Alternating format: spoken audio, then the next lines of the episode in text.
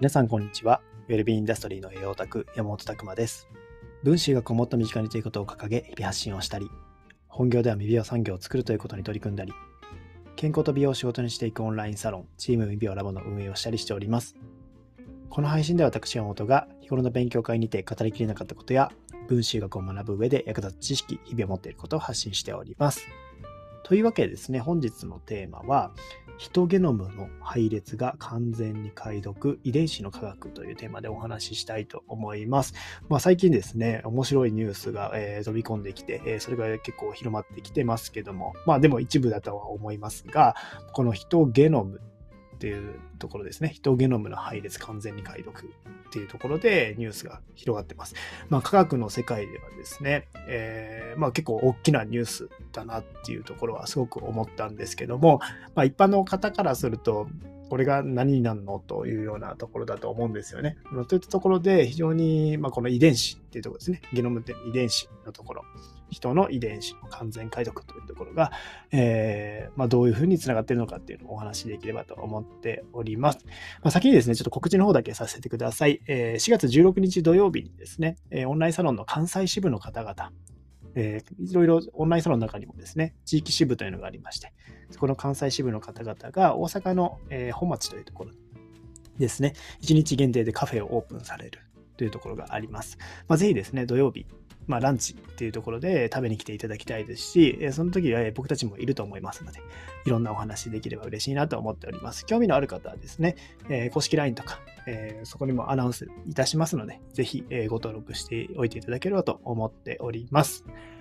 はい。それではですね、本題の方なんですけども、まあ、ヒトゲノムの配列が完全に解読されましたよっていうニュースですね。えーまあ、このヒトゲノム計画っていうところですね。まあ、この、その名の通り、人の、まあ、ゲノム、まあ、遺伝情報ですね。遺伝子の情報。まあ、そこを、まあ、完全に解読していくというところのプロジェクトが、まあ、この計画自体は1984年に最初にですね、提案されて、まあ、解読作業は1991年から始まってですね、まあ、当初これはもう100年以上かかるんじゃないかっていうのをこう思われてたんですけども、技術の革技術革新が大きく起こったわけですね。IT とか、まあ、そういった技術とか IT の技術とか起こって、えー、実はですね、それが2003年4月14日に解読完了宣言がされてですね、まあ、この時点での人の遺伝子の数っていうのは推定値3万2615個っていうのが出たんですね。で、まあ、それがちょっと誤りだったとことが判明して、今は2万2287個っていう形。2004年時点で言われていたというところなんですよ。ただですね、これは完璧、完全ではなかったっていうところがあって、まあ、その2003年にこの国際チームが延期配列っていうのを発表したんですけども、これは完全なものでなくて、まあ、92%ぐらいが解読されてて、8%ぐらいはまだ解読できてなかったんですよね。っていうところでやっぱ分からない部分もあったんですけども、まあ、そういった部分もようやく技術の進歩とともに、えー、3月31日ですね、2022年3月31日に解読できましたというニュースが来たというところですね。まあ、非常に、えー、時代は進歩してますし、まあ、この今の技術をもってようやく完了できたっていうところですね。だからまだまだこの分野っていうのはこれからなんですよね。これからどんどん面白いことが分かってくるかなと思います。で、ちょっと遺伝子の情報についてはですね、えー、まあ、ちょっとこのイメージ、捉え方っていうところは、186回のところですかね、に、えー、ちょっとお話ししておりますので、そういったイメージを持っていただければと思います。人間の遺伝子ってどうやってできているのかと。まあ、4種類の塩基配列ってとこですね。4種類のそういったところで、えー、ずっと構成されていってるんですよね。二重らせん構造とか、まあ、さまざまちょっとややこしい部分はたくさんあるので、まあ、ぜひ遺伝子の基礎はそちらで押さえていただきたいんですけども、まあ、そこの状態ですね、っていうのが解明されたっていうところで、この分かってなかった部分ってどこかっていうと、まあ、その遺伝子の染色体の中央部分、セントロメア、セントロメアと呼ばれる部分と末端とテロメアですね。テロメアの方は聞いたことある人多いんじゃないかなと思うんですけども、まあ、そこの部分っていうのは非常にまだその解読できてない部分があるというとこですね。まあそういったところでそこの部分も解読できましたよっていう話みたいです。で、まあ、ここの解読できた部分のですね、まあ、ここにもタンパク質を作り出すのに関わる遺伝子と見られるものが99個見つかってるらしいですね。まあ、どんなのだろうってめちゃくちゃ興味深いんですけども、まあ、遺伝、遺伝子からタンパク質を合成してますっていうお話を以前もしました。そういったところで、まあ、この遺伝子のここからのここの部分は読み込んで、そこからアミノ酸をくっつけてタンパク質にしていくというような流れが人間にはあるんですね。セントラルドグマと言われていますけど。まあ、そういったところでですね、その新しい遺伝子、タンパク質に関わる遺伝子っていう部分が新たに、えー、今回解読できた場所から99個見つかっているというところですね。まあ、非常にそこには重要な、えー、人間にとって重要な遺伝子っていうのも存在すると思いますし、そこに対して解明していくとですね、もっと分からなかったことが分かっていくだろうというのがあります。で、まあ、この遺伝子の情報ってですね、やっぱり結構、まあ、倫理問題とかもはらんできますよね。まあ、遺伝子をこう切ったり貼ったり、まあ、そういった技術っていうのは今できてるんですよ。クリスパー Cas9 とかっていう形で、まあ、遺伝子のここの部分を切って貼ってみたいなことができるようになってきてるんですね。まあ、これどういう世界が今後訪れるかというと、あの、まあ、要はコーディネイトされた人間っていうのもできてしまうっていう時代には入ってるんですよね。実際、中国とかも一回ニュースになりましたけども、デザイナーズ・ベイビーっていうところで、まあ、それはあの病気で先天的な病気の遺伝子を持っている方のその部分を切り取ってですね。で、生まれた子供がいたというような話ですごくまあ倫理的問題、まあ、そういうことはしてはいけないという話とかですね、まあ、いろんな意見があって、えー、まあいろいろニュースにされてましたけども、まあ、そういったことができる時代にはなってるんですよね。まあ、動物とかではめちゃくちゃされてます。例えば、この前見た話だと、蚊、蚊の遺伝子で、まあ、蚊って刺すじゃないですか。人間の刺して、そういった形で人間にもそこからウイルス入ったりとかしてしまったりとかすると。まあ、それで、えー、まあ、蚊が多い地域とかは、やっぱり病気とか伝染病とかもなってしまって、こう、非常に困ってる方もいるわけですね。そういったところで、蚊のところにですね、遺伝子で、このオスの蚊にですね、このメスが、まあ、それで生まれた子供が、大人になる前に死んでしまう遺伝子っていうのを入れ込んだオスを解き放ったみたいなんですよね。まあ、そうすることによって、まあ、基本的にメスの蚊がもうこうチクッと刺してくるので、まあ、そういったところでですね、メスとオスが交配して生まれたメスの蚊が長く生きられないような、まあ、そういった形で遺伝子を解き放ったみたいな話もあるんですよ。そうすることによって、まあ、蚊のそういった伝染病とかで困ってた方に対して、こう、沈めていけるんじゃないかっていうお話もあったりするんですよね。ただいろいろそれはもうやっぱりまだまだわかんない。まあその結果としてどうなるかわからないので、そうやって解き放ったことに対していろんな意見があるわけですよ。まあこの遺伝子もいいように使われれば、すごくまあ人間にとってもいい影響が出るかもしれないですけども、やっぱりこれがですね、一つ悪さ、悪さの方に使われると、それこそちょっと、えー、大変なことになってくるのかなっていうところで、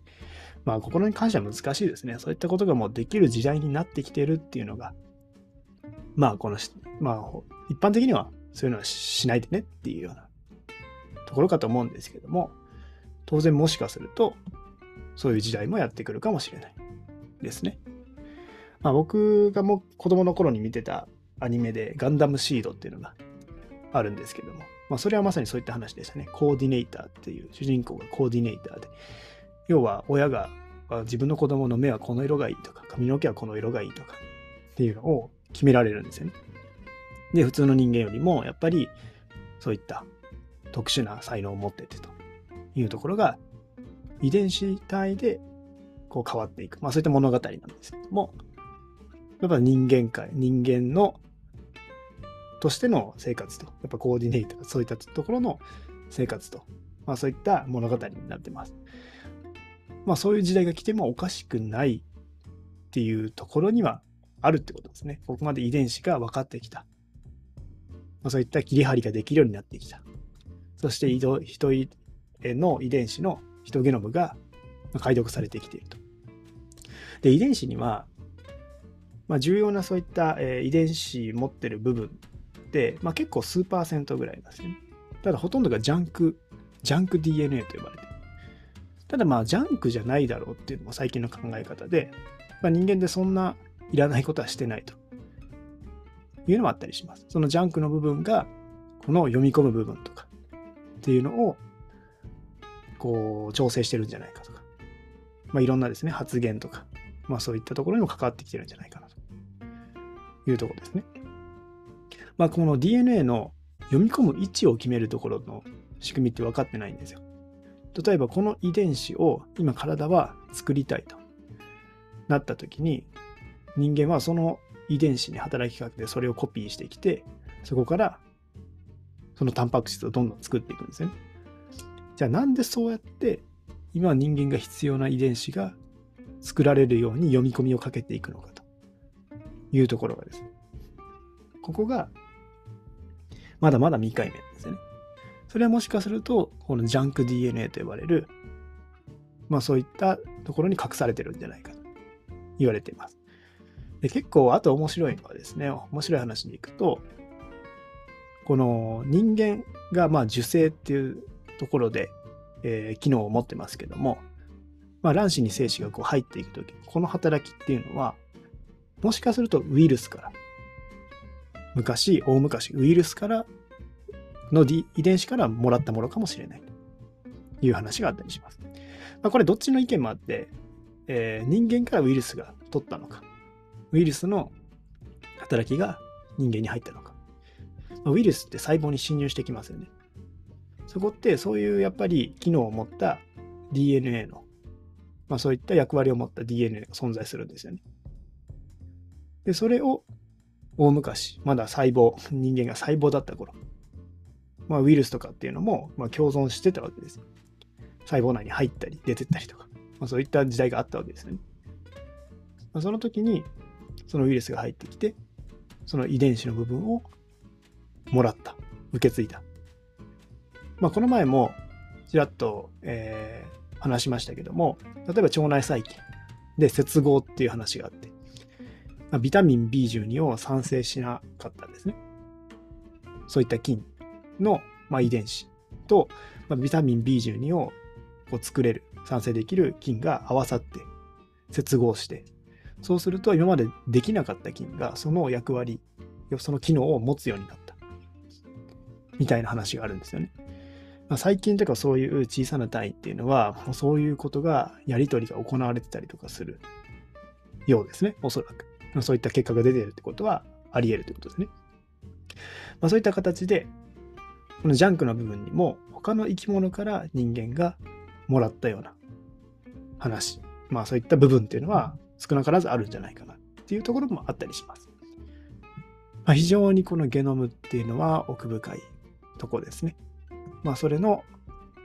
まあ、えー、まあ、全てのゲノムの配列が分かったというところで、もっともっとそこからですね、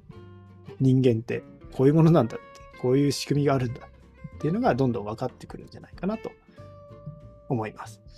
あとですね、まあいろいろ調べてると面白かったのが、やっぱり遺伝的要因で病気になるとかっていうのって、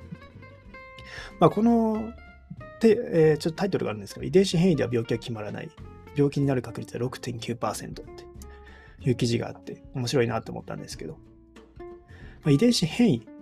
ですね、病気に、その病気になりやすい遺伝子変異を持ってたとしても、それで病気になる確率は平均で約6.9%ぐらいですよっていうのが、まあ、記事になってました。まあ、平均で6.9なので、当然ですね、えー、まあその遺伝子変異が起こってても、それを発症するかどうかは、結構生活習慣とか運動習慣なんですよ、みたいなところがですね、書いてあります。まあ、当然その変異の場所によって確率がまあ30%とか、えー、まあそうなってしまうところもあってあったりはするんですけど、まあ、実はその要因っていうのは、まあ、全てがその遺伝子が変異があったからといって出てくるわけじゃないよというところですね。そういった話もあります。あとちょっとまあ長くなっちゃうんですけども、テロメアっていうのも非常に面白いところで、まあ、今回その部分が解明されてきたというのもあるんですけども、テロメアってまあ細胞分裂を行うとですね、こう短くなっていくんですよね。要はあの DNA の、まあ、遺伝子の末端の部分ですね。先っぽの部分。多分おそらくそこにも何かですね、役割があって、その遺伝子がですね、こうダメージを受けるのを守ってたりとかするんだろうな、みたいな話があるんですよね。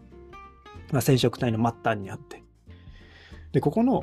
塩基配列っていうのは、同じような塩基配列がですね、まあ、TTAGGG っていう形の塩基配列がどんどんどんどんこう、1万回以上繰り返されるみたいな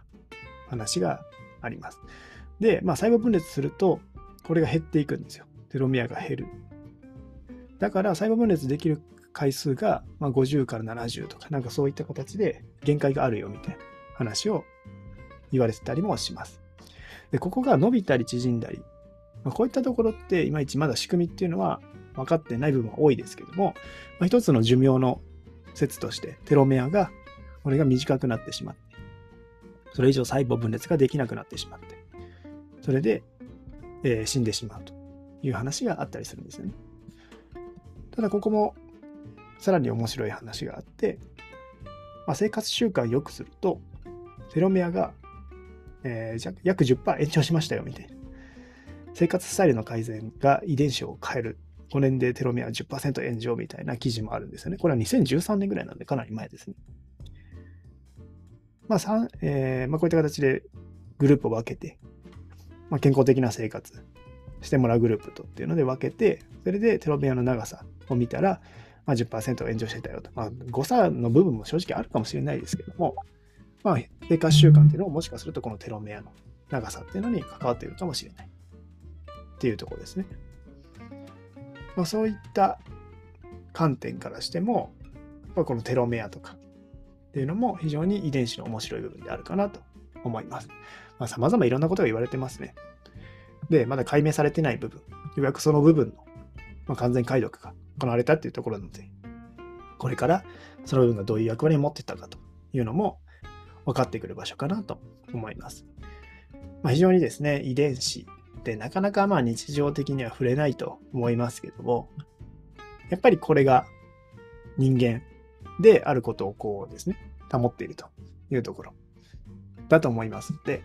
ぜひご興味持っていただけると、この分子予学の世界ももっと面白くなってくるんじゃないかなと思います。